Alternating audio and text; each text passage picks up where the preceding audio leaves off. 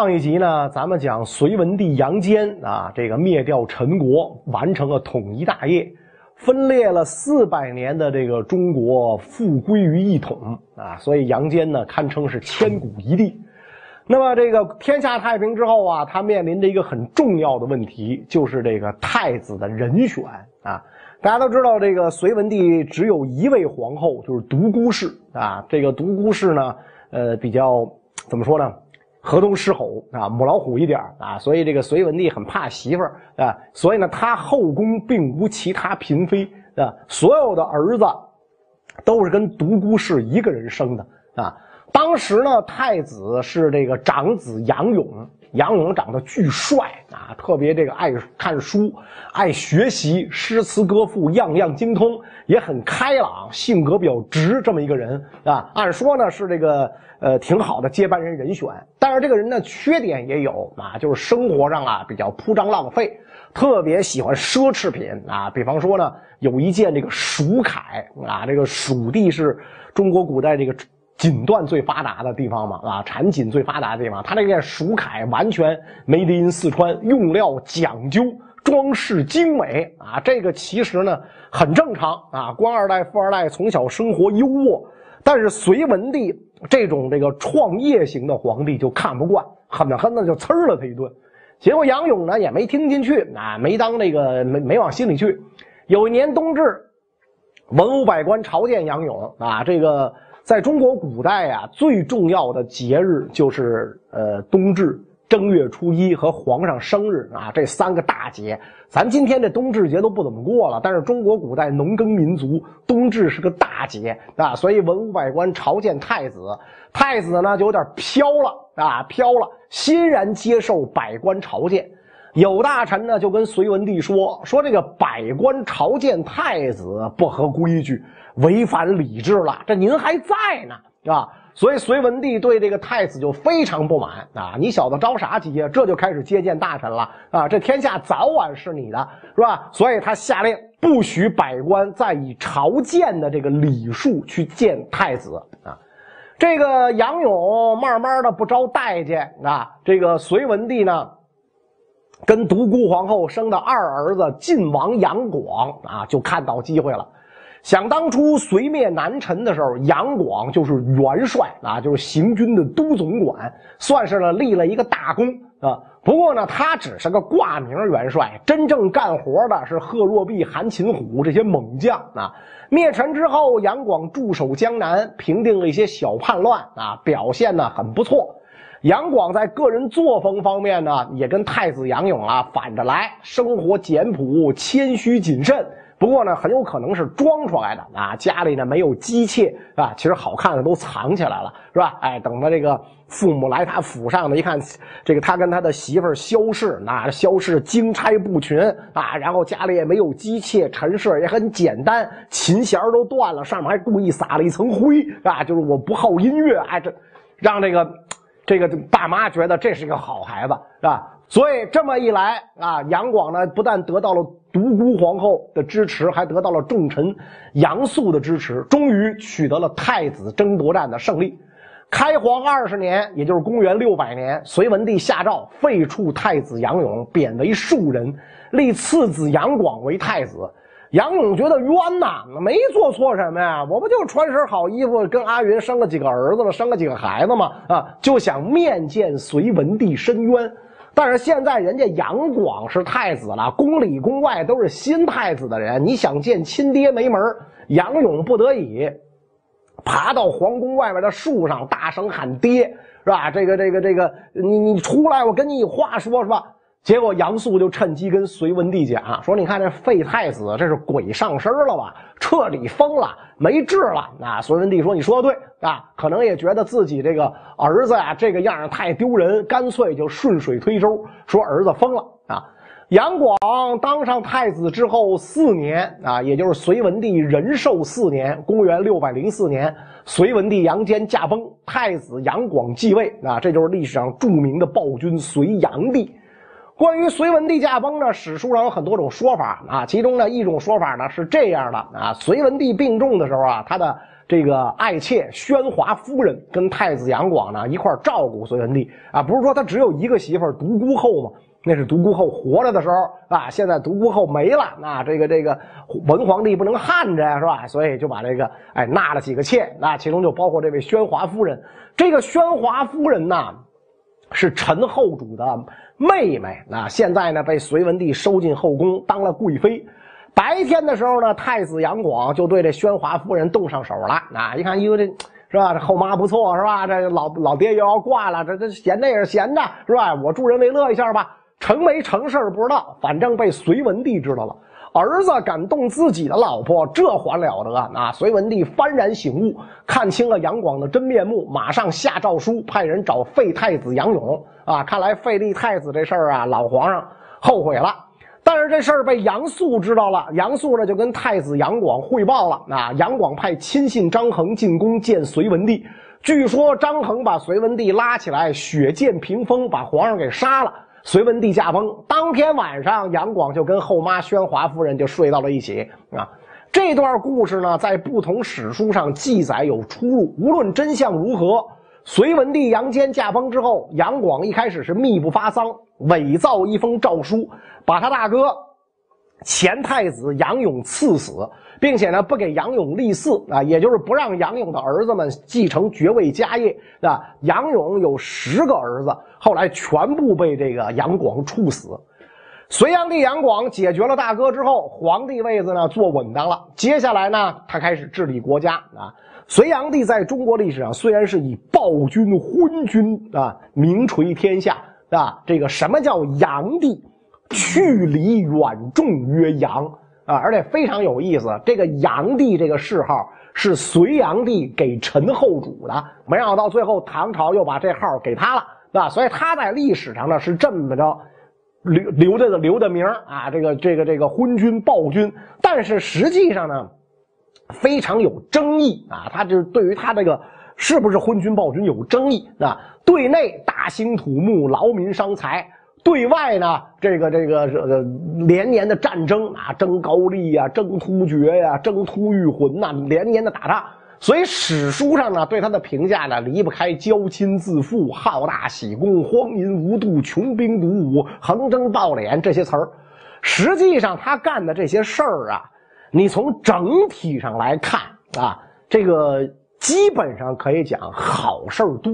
啊，但是呢，实际操作的时候，因为他本人的这几个作风啊，骄矜自负、好大喜功、荒淫无度、穷兵黩武、横征暴敛，导致老百姓受苦受难，不堪重负，啊，就有人说，你这今天的这个史学家对这个隋炀帝的这个评价有八个字最合适啊：罪在当代，功在千秋。啊，对当时人来说。这是罪孽深重，但是对后世来讲，这个作用很大啊。隋炀帝登基之后干的第一件事就是营造东都洛阳啊。这个隋朝的首都呢，实际上在大兴啊，不是今天北京大兴，是吧？是关中地区的长安。按理说，长安已经是帝王基业，炀帝为啥要另建东都呢？因为饭不够吃啊，关中地区的农业呀，靠的是秦汉时代修建的灌溉系统啊，什么什么这个六府渠、白渠、郑国渠，那都是这个秦汉甚至更早先秦时代。但是自从西晋灭亡，少数民族长期统治之下，这些灌溉系统年久失修，战乱年代呢又遭到了严重破坏啊。关中地区呢又开发的太早，所以呢可耕种面积大大减少，农业产量大大下降。一旦年景不好，皇上就得带着文武百官跑洛阳来办公，那干嘛呢？其实就是来吃饭啊，就就食啊，到洛阳就食。因为这个河南是北方主要的这个产粮区，所以呢，经常从长安跑到洛阳来的皇帝就得了一个绰号，叫“逐粮天子”啊。隋朝统一之后，中央政府官僚机构啊，直接的这翻番啊，原来宰相一个，现在变成一窝了。这么多人在长安上班，这吃饭就更成问题啊。咱们都知道啊，不光是隋朝，后来的唐朝首都也在长安。既然吃饭都成问题，那为什么不干脆迁都洛阳？主要是两个原因啊，一个是咱们前前面提到过的均田制，均田实行的主要地区就是关中，因为山东、河南、河北这些地方土地都在地主手里，没多少是国家的，没得均。第二个原因呢是府兵制，隋唐皇室是关陇贵族军事集团的代表人物，军事力量主要靠府兵，而隋唐府兵的主要兵源地是关中，全国的军府五分之二集中在关中啊。均田制和府兵制是北魏到隋唐的核心政治和军事制度，而且主要实施区域是关中地区，此乃立国之根本。所以隋唐两朝。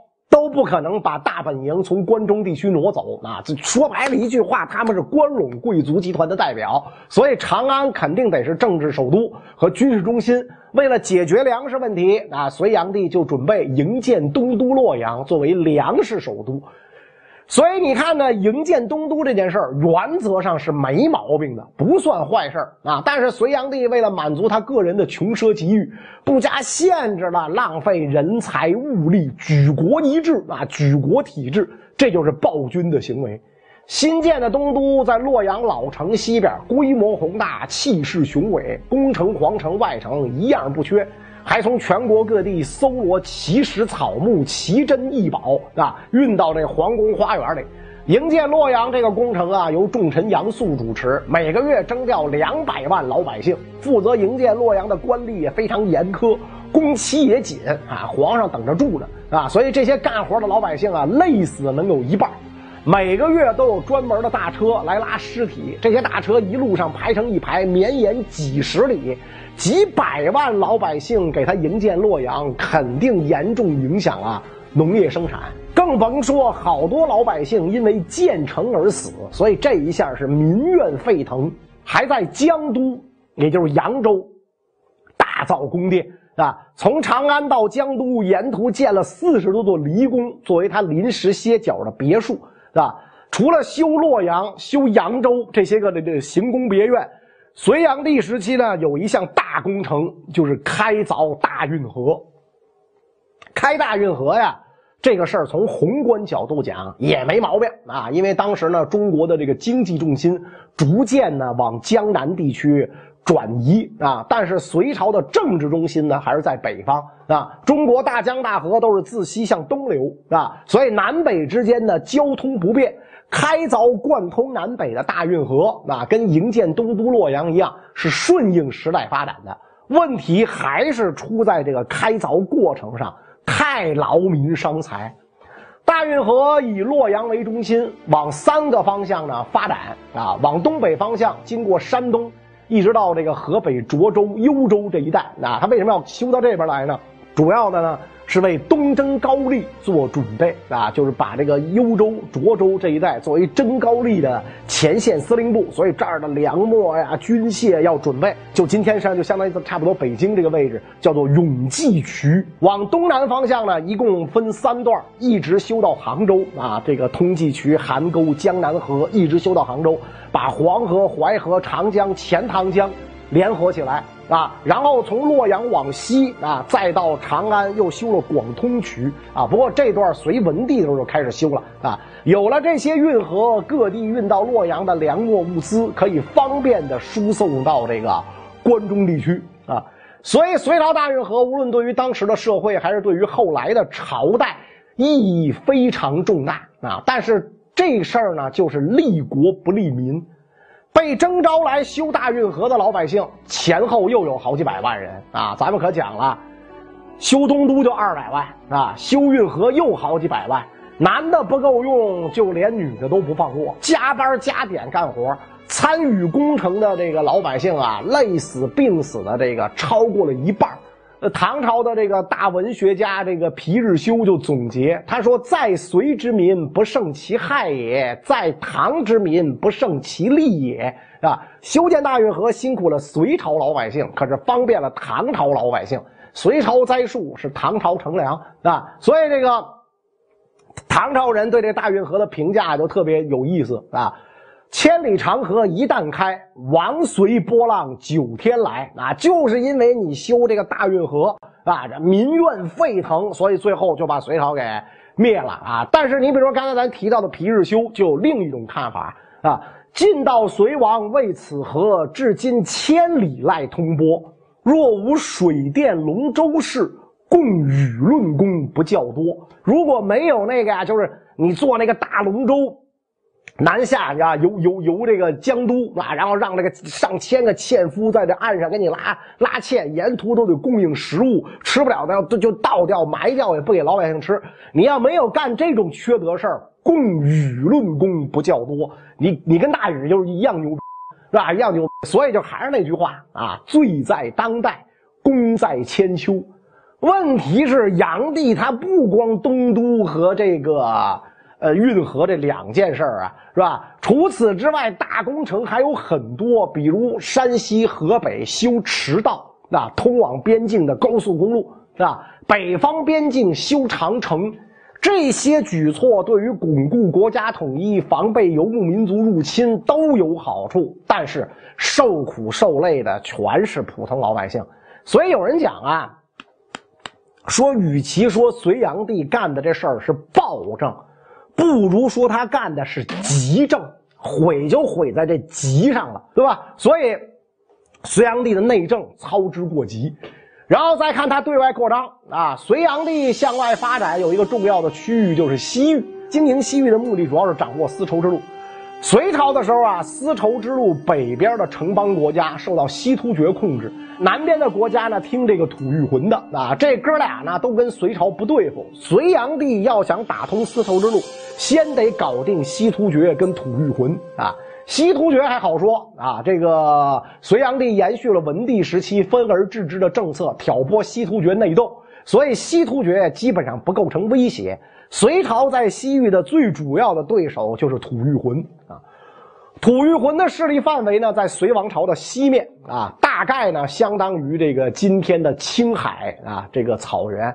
吐谷浑是鲜卑慕容部的分支啊，名字呢来自于第一代这个君主叫这个慕容吐谷浑，他跟两晋时代前燕开国皇帝是亲戚，都是这个鲜卑慕容部的。后来呢，以这个吐谷浑跟家里闹矛盾，率部西迁，一路走到青海，成了这个青海草原的霸主。他的后代建立起的政权啊，就以他的名字命名，叫吐谷浑。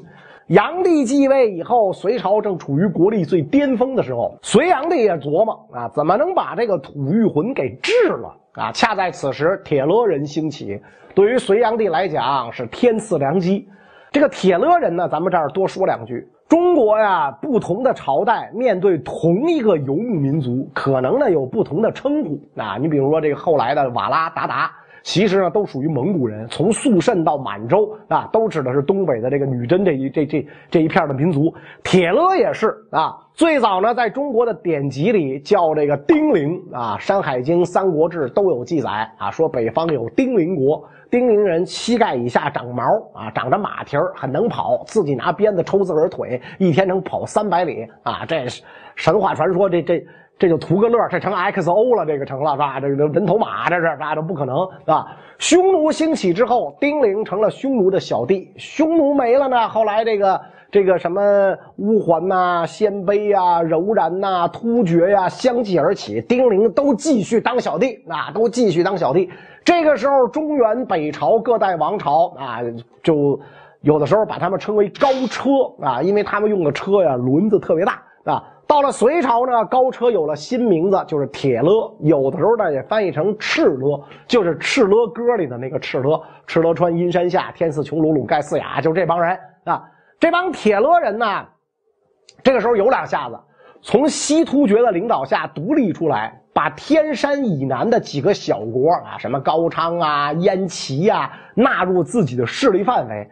这个区域呢，相当于今天新疆哈密、吐鲁番一带，位置在塔里木盆地的东北边缘，跟吐谷浑就接上了啊。这么一来，铁勒跟吐谷浑的利益发生了冲突，两边都想称霸塔里木盆地。隋炀帝就利用这一点跟铁勒人结盟。大业四年，也就是公元六百零八年。铁勒袭击吐谷浑，吐谷浑大败。这时候的吐谷浑可汗是布萨博可汗，汉名呢叫慕容福允。福允撤退到西平，就是今天青海东部，临近甘肃的一个地方，向隋王朝求援啊。隋炀帝派大军到西平接应啊，结果慕容福允呢又起了疑心，掉头往西边跑。隋军一路追击，在青海湖南边多次击败吐谷浑大军，杀敌三千多，俘虏吐谷浑王公贵族两百人。到了第二年春天，隋炀帝御驾亲征，准备彻底消灭吐谷浑。隋军兵分两路，一路呢绕到青海湖的西岸，进攻吐谷浑的首都福寺城。福寺城遗址呢，在今天青海湖西岸的鸟岛度假区附近啊。另一路呢，隋炀帝亲自率领从西平向西逼近青海湖东岸，同时呢，从祁连山到甘肃一带，隋军也布置好了四路人马，把吐谷浑可汗慕容福允包围在青海湖东北一带，准备瓮中捉鳖。面对隋军的天罗地网，慕容福允找了个人假扮自己，带着军队往祁连山而去。然后呢，本人带着几十个亲信仓皇出逃。隋炀帝发现之后，派大军追击。眼瞅着大势已去，吐谷浑的贵族啊，就领着十几万人投降啊。光杆司令慕容福允南遁于山谷间啊，往南呢就逃到这个深山老林里边。这样一来，吐谷浑就此灭亡啊。如此这般，东到西平，也就是青海湖东岸；西到塔里木盆地中部；北到祁连山，南接昆仑山。吐谷浑东西四千里，南北两千里的领土就都被大隋王朝吃了下来。隋炀帝在吐谷浑故地设了四个郡，把一些犯了轻罪的罪犯派过来开垦，形成了这个有效的统治。